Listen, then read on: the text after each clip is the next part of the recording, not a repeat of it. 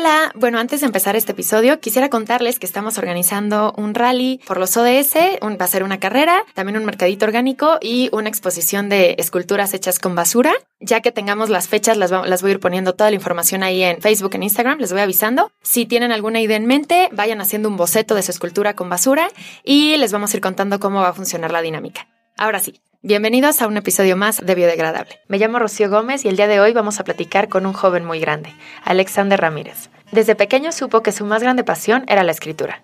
En el 2017, cuando tenía solo 13 años, ganó el primer lugar en su categoría en el concurso de literatura infantil en la Feria Internacional del Libro de Guadalajara. Publicó su primera novela corta un año después, la segunda en 2019, y el año pasado llevó a cabo la presentación de la canción del monstruo mudo y fue uno de los ganadores del concurso de la FIL nuevamente Somos Lectores, Somos Booktubers. Escribe también artículos de divulgación para Animal Heroes, una organización que defiende los derechos de los animales por medio de la educación y la creación de políticas públicas y privadas. Además, el mes pasado ganó el primer lugar en el concurso intercolegial de minificciones organizado por Colegios Pedro de Valdivia en Chile. Alex, bienvenido, ¿cómo estás? Hola Rocío, muy bien, gracias. ¿Y tú? Muy contento de estar aquí. Ah, yo también estoy muy contenta de conocerte. Les cuento, Alex es nuestro invitado más joven, el más joven que hemos tenido en todo el podcast, pero justo estábamos hablando ahorita antes de empezar el episodio que la verdad es que admiro muchísimo a su generación y admiro muchísimo a las personas como tú que están haciendo un cambio, que están haciendo las cosas bien y nos están dando una esperanza a las generaciones un poquito más grandes que tú. Y bueno, les quiero contar, antes de, empezar el episodio, quiero agradecerle a Tuma XLR de Ópera Ragantia. Y en Ópera Ragantia me contaron de ti me contaron de un, de un joven súper talentoso, de un escritor que escribía para diversos artículos, novelas, para Animal Heroes. Y empecé a investigar lo que has hecho, Alex. No lo puedo creer. Quisiera empezar, Alex, con cuando eras pequeñito, tú te diste cuenta que escribir era tu más grande pasión. Cuéntanos esa parte. ¿En qué momento decides y cuántos años tenías? Ay, bueno, en primer lugar, muchas gracias por tan cálida introducción. Te lo y gracias. Y todo empezó cuando tenía seis años. Realmente todo surge a partir de mi afición por la lectura. Estaba mm, leyendo y había recibido, por ejemplo, este obsequio de mi directora de Kinder, que fue El Principito, fue mi primera novela, la primera novela que leí. Y unos años después, a los ocho años, empiezo a escribir. Y fue ahí cuando empiezo con cuentos de terror, pequeños textos. A los ocho años. A los ocho años, que yo iba recopilando en una libreta que aún conservo. Y así fue como empezó todo. Del principito, después a los ocho años empiezas a escribir terror y cinco años después fue a los trece cuando participas en la FIL. Así es. Cuando participaste en la FIL fue con otros 400 niños, ¿verdad? Y tú ganaste el primer lugar. Cuéntanos qué se siente, qué se siente estar en una feria tan grande representando, tú eres de, aquí de Querétaro, ¿verdad? Así es. Representando tu ciudad y pues representándote a ti, ¿no? O sea, la primera vez como que, que estuviste en un lugar como tan, tan grande y tan importante como es la Feria de Guadalajara. Fue muy impactante. De hecho, yo no esperaba ganar el primer lugar. Yo envié mi cuento tras haberme enterado de esta convocatoria en Facebook y estaba muy emocionado porque dije, estaría increíble ganar. Claro. Ya envió mi, mi cuento, que es El gran acto de Grace Tulin. Es un cuento de unas 15 páginas, ilustrado. Vamos a Guadalajara y están mencionando los primeros, ya mencionaron los 50 ganadores que se incluirán en, en, en otra edición, en un tomo. Y empiezan con los tres primeros lugares y mencionan a los dos. Pues yo ya, yo, yo, yo, creí que no iba a ganar. Yo dije, ya, ya aquí estuvo. Y sí, mi abuelo que me acompañó estaba también muy triste porque creíamos que ya había perdido y de repente empiezan a narrar un, un fragmento de mi cuento. Fue uno de los momentos más felices de mi vida. Claro. Te juro se me puso la piel chinita. al principio dije, no, es que este no es mi cuento, no. Como que no, no, no podía asimilarlo. ya lo digerí en unos segundos y dije, sí, sí gané. Y fue muy bonito. Y de ahí el estrellato, Alex. Después de ahí el siguiente año escribiste tu primera novela. Así es. Hay una editorial queretana llamada Par 3. Ellos abrieron unos cursos, unos talleres precisamente que buscan el refinamiento de un texto, de un manuscrito que alguien que quiere publicar o simplemente quiere tener esta retroalimentación de cómo escribe y de cómo podría mejorar, llega y después de varios meses, mediante asesoría, pues le van diciendo, no, aquí podrías mejorar esto, quítale esto. Así fue como se publicó mi primera obra, es una novela corta de terror, que es mi género favorito. Entonces el poder sacar una obra en la que hable de fantasmas, de casas embrujadas, de maldiciones, fue mi máximo. Tu mero mole. Así es, mi mero mole. Y de ahí, las siguientes novelas que has escrito también son de terror, ¿verdad? Sí, mi siguiente novela es La canción del monstruo mudo. Es una novela un poco más larga que Los sustitutos de Ayer House, que fue la primera novela, y ambas son de terror. Ah, Únicamente que son terrores distintos. Mientras en Ayer House hablo de una familia que llega a una casa embrujada, que podría sonar un poco cliché, pero busco la manera de que no lo sea así. En La canción del monstruo mudo hablo de un terror real, un terror que podría sucedernos a la vuelta de la esquina, ¿no? Por ejemplo, un secuestro, problemas que lamentablemente en nuestra sociedad vivimos y enfrentamos día a día. Entonces, siempre he creído que ese es el terror que te llega, el terror que más te estremece. Claro. Y obviamente también tengo que introducir elementos de ficción, pero la esencia de esta obra es el terror que, que vivimos y que nos puede causar situaciones a las que podemos llegar. Sí, porque normalmente el terror se ha basado mucho en lo que decías, ¿no? En la casa embrujada, en la cabaña, que la madera truena. las arañas, ¿no? Exactamente, pero si tú no te pones en esa situación, si tú no vas a esa cabaña embrujada o no vas a estos lugares terroríficos, pues realmente no estás tú expuesto a. Pero este terror del día a día, lamentablemente en México, que se vive muy cotidianamente, ese es el que da miedo. O sea, porque ese, ese está aquí, ¿no? Aquí afuera en el estacionamiento. Entonces, qué miedo. Sí, ese, eso es precisamente... Sí. También estaba viendo que, a la par que estás escribiendo las novelas, también estás participando en Animal Heroes. Cuéntanos esta parte de divulgación científica de, de los animales, todo. Claro. Mi pasión, además de la escritura, es luchar por los derechos de los animales. Yo creo en su individualidad, yo los veo con el mismo valor que podría tener un humano y me parece que empezar a tomar acción para lograr una sociedad justa con las demás especies fue algo que me motivó porque yo me la vivía frustrado antes. Yo veía las noticias y yo veía los videos de los mataderos y yo veía que abandonaron a tal perro en la carretera o los circos, los zoológicos, infinidad de cosas. Y yo me sentía muy impotente porque no podía hacer nada busqué la manera de mm, empezar a hacer activismo desde mi trinchera, desde lo que a mí me gusta, que es la escritura. Y así fue como empecé a tomar acción y me empecé a sentir mejor porque finalmente estaba haciendo algo que contribuía a acabar con lo que, con lo que yo estaba luchando, vaya. Y así es como empecé a escribir artículos de divulgación científica, a firmar peticiones, a compartirlas, porque precisamente en Animal Heroes nos encargamos de, en primer lugar, generar conciencia y a veces se dan pláticas en escuelas, pero también de contactar a legisladores, de buscar que se promueva tal ley, que se impongan sanciones. Entonces es como combatir el problema desde varios ángulos y todo con un fin común, que es el de los animales. Exacto.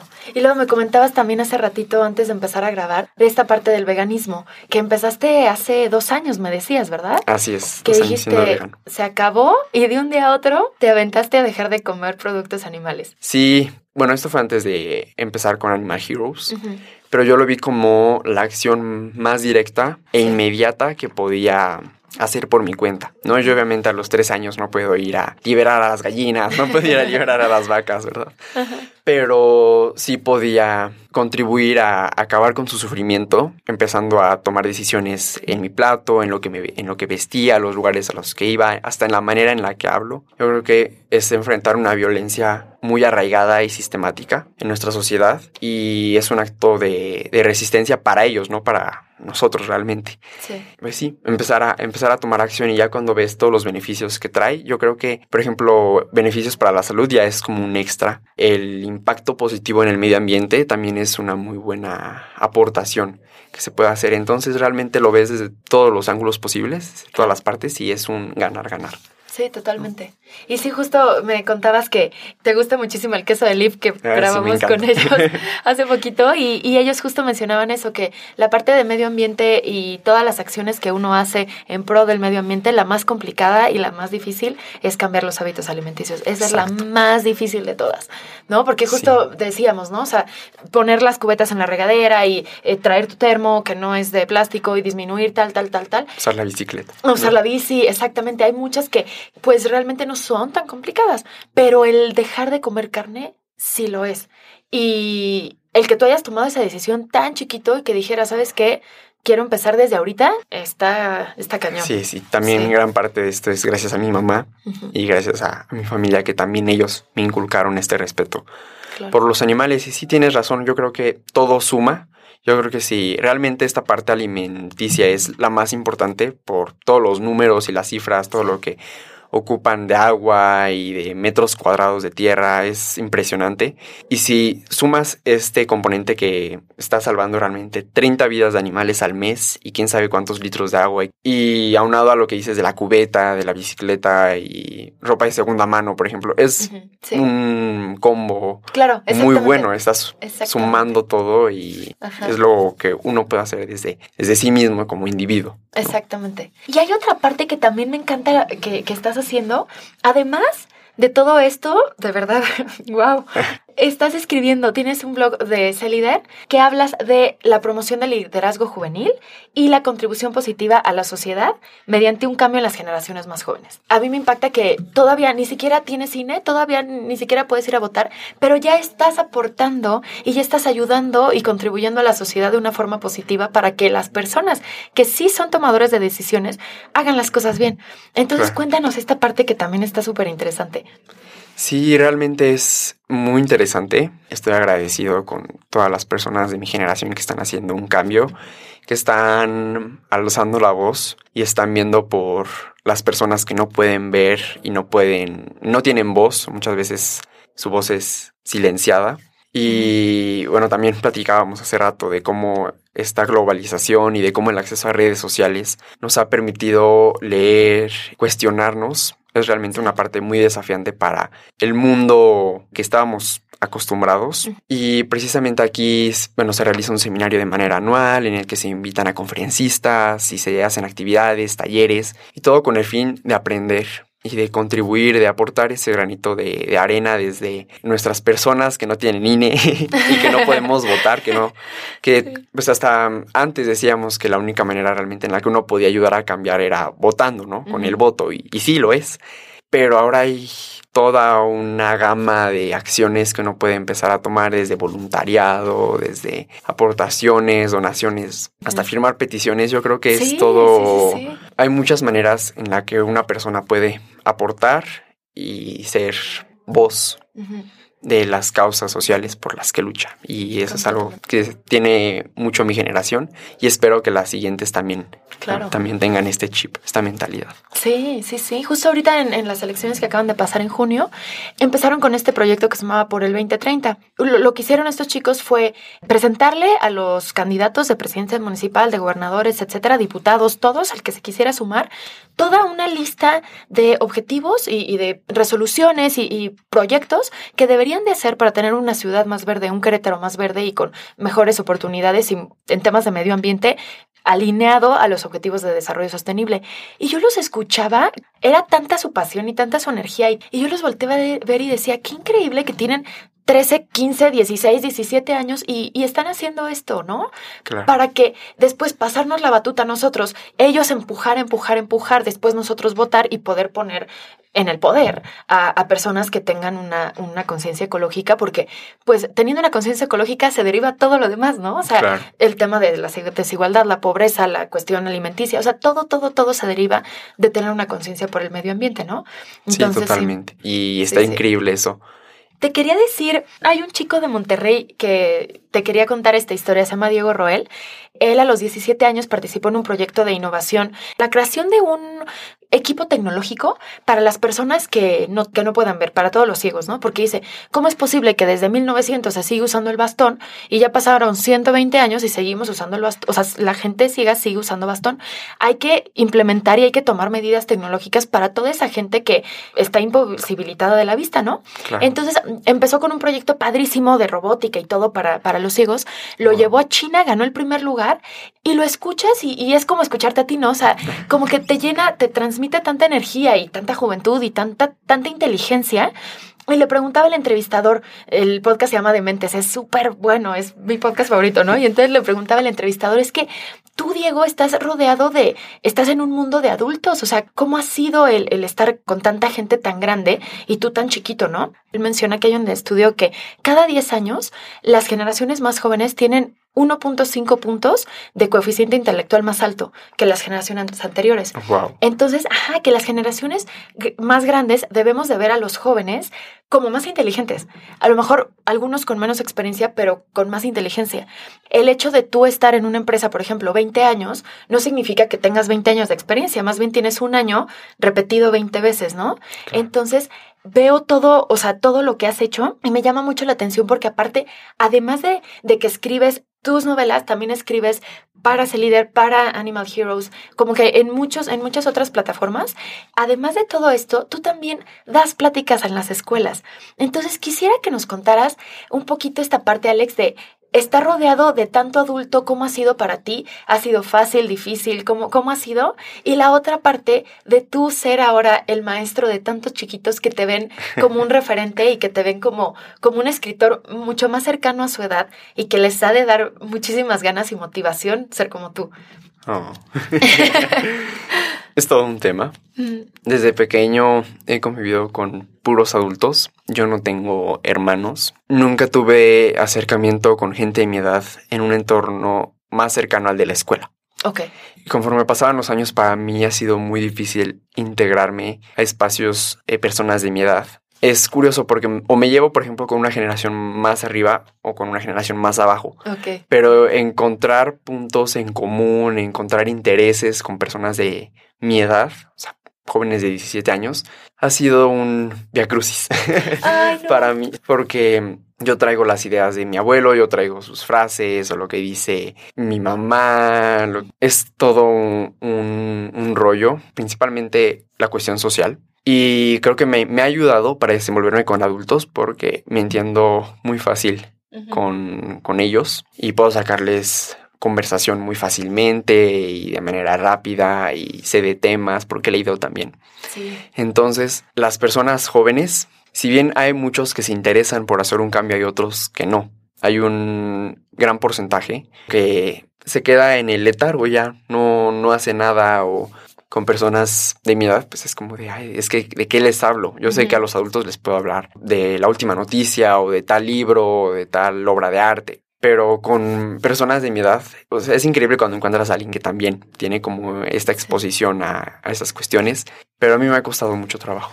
encontrar sí, esta sí, convivencia. Porque eres muy maduro y ahorita los chavos de 17 años quitando los que, los que están haciendo las cosas como tú y los que están alzando la voz y, y toda esta oleada padrísima de gente, Claro. Fridays for Future y todos los que se están moviendo, también está todo este, toda esta parte de, de chavitos que, que no están haciendo nada, ¿no? Entonces ahí es, eh, ahí es donde está lo difícil, como dices, ¿no? O sea, ¿de qué hablo con él o ella? Y no es que, no es que esté mal, claro, no. es que ellos estén haciendo las cosas mal, ni simplemente cada persona tiene sus procesos Claro. yo y cada quien es un universo por completo. Y la otra parte, ¿cómo ha sido esto de ir a las escuelas a, a contar tu experiencia y a platicar con los niños y todo? Creo que ha sido lo que más disfruto. Precisamente de parte de la, a veces de la editorial o de personas a las que yo contactaba o de invitaciones que me llegaban. Me decían de tal escuela que si podía hacer una presentación de libro en, principalmente en las ferias de libro. Las ferias de libro siempre es la ocasión perfecta para irme a presentar. Porque están precisamente en este ambiente literario, ahí ves quiénes leen y quiénes no. Claro. Ahí ves, por ejemplo, qué es lo que más está leyendo entre las personas jóvenes y qué es lo que no se está leyendo tanto. Y encontrar tanta diversidad es sumamente enriquecedor. Yo disfruto enormemente los foros de preguntas tras cada presentación y me alegra que estoy contribuyendo desde lo que yo he vivido, porque siempre es como que doy consejos de, de lo que a mí me han servido, claro. Exactamente. Y digo, no tengas miedo. Yo creo que muchas personas tienen el miedo al que dirán o al que tal si fallo. Y realmente esto no va a pasar porque en este mundo hay quién sabe cuántos miles de millones de personas y por ejemplo, en el caso de los libros, va a haber alguien al que le va a gustar. Claro. ¿Quieres añadir algo que se me olvidó que no hayamos eh, tocado? Bueno, yo creo que sería que cada una de las personas que nos están oyendo que reflexionen un poco acerca de las decisiones que toman, porque una decisión es personal, aparentemente, pero no sabes a quién puedes estar dañando. Yo creo que esto fue una de las lecciones más valiosas que aprendí cuando me volví vegano, y es siempre piensa en la persona a la que puedes estar afectando con tu compra, con tu consumo. Bueno, en el, creo, creo que el ejemplo más evidente es en la ropa, ¿no? Que cuando compras ropa eh, fast fashion y siempre hay personas que están trabajando en condiciones inhumanas para realizar esta ropa. En la alimentación, ¿no? De cuántos miles de millones de animales son masacrados día a día. Yo creo que sería eso, que empecemos a, a, reflexionar de hasta qué punto llegan a ser nuestras decisiones personales y hasta qué momentos se vuelven por así decirlo, políticas, porque estás involucrando a más seres, a más individuos. Eso fíjate que me gusta muchísimo que lo hayas tocado porque justamente ustedes están empezando a, a cuestionarse y a preguntar qué compro, qué como, qué escucho, qué leo, qué veo. Y nosotros, o sea, bueno, lo digo por mi generación de 30, y nosotros eh, lo comprábamos todo sin, así como con una venda en los ojos, ¿no? O sea, como sin, sin darnos cuenta realmente de qué estábamos adquiriendo, qué estábamos metiendo en nuestro cuerpo, qué estábamos poniéndonos en el pelo, qué estábamos poniéndonos para taparnos. O sea, y ustedes cuestionan. Y por eso mucha gente se molesta como de, ay, es que ahí vienen a decir, pero se molestan porque tienen razón. Porque a la hora de que empiezas a indagar y te das cuenta que tu playera de 100 pesos, pues sí fue 100 pesos porque les están pagando un dólar a las personas en Asia o en mismo México, ¿no? O de repente compras algo baratísimo para comer, pues sí, pero no sabes que los campesinos están en jornadas de 14 horas, ¿sabes? O sea, como, como esta parte de cuestionamiento es justo la que va a hacer los cambios. Sí, las personas reaccionan así porque están negándose, porque ellos saben por toda la evidencia que se ha expuesto, por todos los estudios, por todo, y muchas veces el desaprender y el demoler estos pensamientos, estos sesgos, estas ideologías, es complicado y es lo que se tarda tanto para, para cambiar. Bueno, por eso pues, realmente empresarios y tanta gente está tan en contra de Greta Thunberg, ¿no? Porque tiene razón y porque lo que está diciendo es es la verdad, ¿no? Entonces por eso está esta molestia y estas ganas de ya que se calle, pero porque lo que está diciendo es real, ¿no? Entonces está padrísimo que ustedes también estén alzando la voz y que estén haciendo unas compras conscientes y compras estudiadas, ¿no? O sea, como de ¿de dónde viene eso? ¿A dónde va? Qué bueno que, lo, que lo mencionas. Me gustaría que viesen algunos documentales que ayudaran a hacer esta transición a una alimentación y a un estilo de vida libre de violencia y explotación es Dominion, está en YouTube, Earthlings y bueno, los ya tan conocidos en Netflix que es Conspiracy, Seaspiracy y me parece que son demasiado precisos para darte cuenta. Es una manera muy buena de abrir los ojos y de, de generar conciencia. Bueno, y esas son las que yo recomiendo. Buenísimo. De todos modos, ahorita te voy a hacer unas preguntitas, pero entonces en las preguntas te voy a hacer una más personal de, de, alguna película, documental, serie o libro que sea como que a ti te haya marcado y, y estas nos quedamos de medio ambiente. Ahora sí, Alex, vamos a pasar a la parte de las preguntas. ¿Estás listo? Listísimo. ¿Cuál es tu lugar favorito? La playa y el cine. el cine y las librerías. ¿Cuál crees que sea el peor defecto del ser humano? Su creencia de superioridad su supremacía, yo creo que todo lo malo empieza cuando alguien se empieza a creer mejor que otro y se crea todo un sistema para oprimir, para discriminar, para hacerle la vida imposible al otro. ¿Cuál crees que sea la mejor cualidad del ser humano? Mm, su empatía. ¿Qué te da miedo? ¿Qué me da miedo de que me pueda pasar a mí? Cuestiones como... O algo que, que piensas constantemente, o sea, no, o no constantemente, pero algo como que te abruma, que dices, ay, qué miedo si pasara eso. Yo creo que un, un apocalipsis al estilo Hollywood. Yo creo que sería una cuestión, una cuestión de supervivencia. En el que pues uno pueda perder a su familia o a sus seres queridos y tenga que subsistir. Eso, porque se llegaría a un punto en donde toda la inteligencia o todos los avances que teníamos se pierdan y volver a instintos primarios, a una versión pues, primitiva de nosotros en el que es o vivir o morir o matar. Yo creo que ponernos en un extremo, en un escenario tan complicado y tan visceral como lo sería ese, ese sería un, miedo. No es, algo en lo que esté pensando, ¿verdad? Pero cuando digo, ay, qué feo. Sí, sí, sí. Creo que algo así. Si pudieras cambiar algo en el mundo, ¿qué sería? Yo creo que precisamente esta cuestión de la superioridad. Que se llegue a una sociedad libre para todos sus componentes y todas las especies. Que se genere una armonía en este planeta. ¿Alguna persona que admires? Mm, a mi mamá, a mi padrastro, a mi familia en general. Y de personas célebres, yo creo que a todos estos activistas veganos como James Aspey, Joaquin Phoenix, Joey Carbstrong, son activistas que me motivan.